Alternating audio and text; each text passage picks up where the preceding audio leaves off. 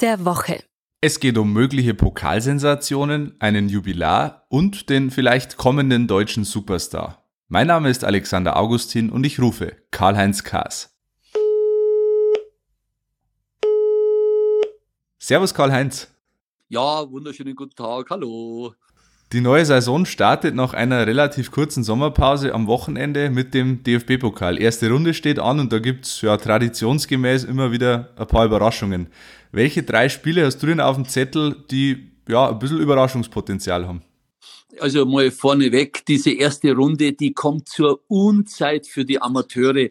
Der Heimvorteil war ja oft zwölfter Mann und jetzt muss in einem, glaube ich, Dutzend Fälle das Heimrecht getauscht werden, weil die Hygienevorschriften bei den kleinen Vereinen nicht eingehalten werden können. Und da gibt's in den Bundesliga-Stadien für die Amateure nichts zu holen, das ist klar. Aber ich sehe drei Überraschungen. Die Löwen, die Ingolstädter und die Würzburger. Warum? Die 60er, weil sie gegen Frankfurt spielen, im Grünwalder Stadion, sind mit breiter Brust da, Toto-Pokalsieger, könnten die Frankfurter rauskegeln. Ingolstadt, weil sie gegen Düsseldorf spielen und hat ja nur das Muckenbreacherl gefehlt, dass sie aufgestiegen wären. Also glaube ich auch für Ingolstadt eine gute Chance und Würzburg gegen Hannover, naja, die spielen ja ohnehin in der gleichen Klasse, weil Würzburg ja aufgestiegen ist. Also da sind Überraschungen drin. Kleiner Hinweis an der Stelle, 60 gegen Frankfurt, Live-Ticker auf heimatsport.de und donaukurier.de. Am 11. September feiert ein ganz großer des deutschen Fußballs 75. Geburtstag, Franz Beckenbauer. Du hast ihn ja jahrelang als Reporter auch immer wieder miterlebt. Gibt es eine Anekdote, die dir in Erinnerung geblieben ist? Also der Franz, muss ich sagen, ist und bleibt für mich der Kaiser. Er war der beste Fußballspieler aller Zeiten für mich und auch danach der größte. Kleine Anekdote, es ist jetzt über 30 Jahre her. Er war Teamchef der deutschen Nationalmannschaft und hat ein Bayern-Spiel angeschaut. Ich war als Interviewreporter eingesetzt und nach dem Spiel war er so neben dem FIP-Bereich im Olympiastadion gestanden, auf den Treppen, hat mit einem gesprochen. Ich habe gewartet, bis das Gespräch aus ist, bis, bin dann hin zum Interview und habe gesagt, Ma, äh, Herr Beckenbauer, könnte man noch ein bisschen äh, zwei, drei Minuten machen? Ja, natürlich, alles klar. Und habe ihn dann am Interview, am Mikrofon des BR gehabt. Äh, er ist immer da gewesen, auch für den Hörfunk, nicht nur für die Fernsehanstalten. Und dann haben das so 50 bis 80 äh, Leute mitbekommen, die waren noch im Stadion.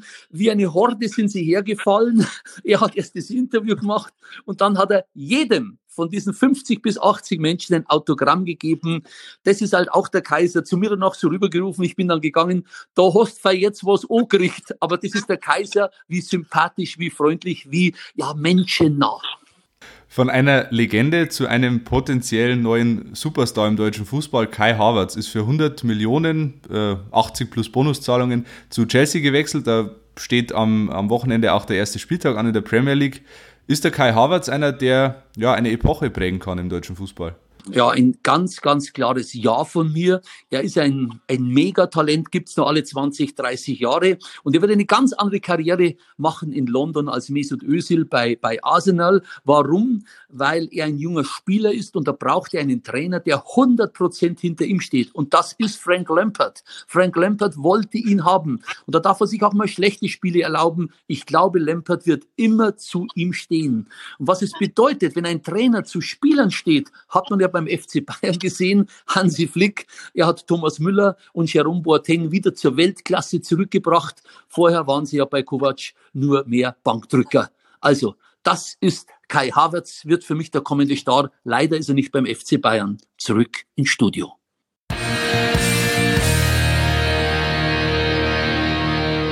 Fragen, Anregungen oder Kritik? Dann schreibt uns gerne an heimatsport.pmp.de und abonniert gerne den heimatsport.de Podcast.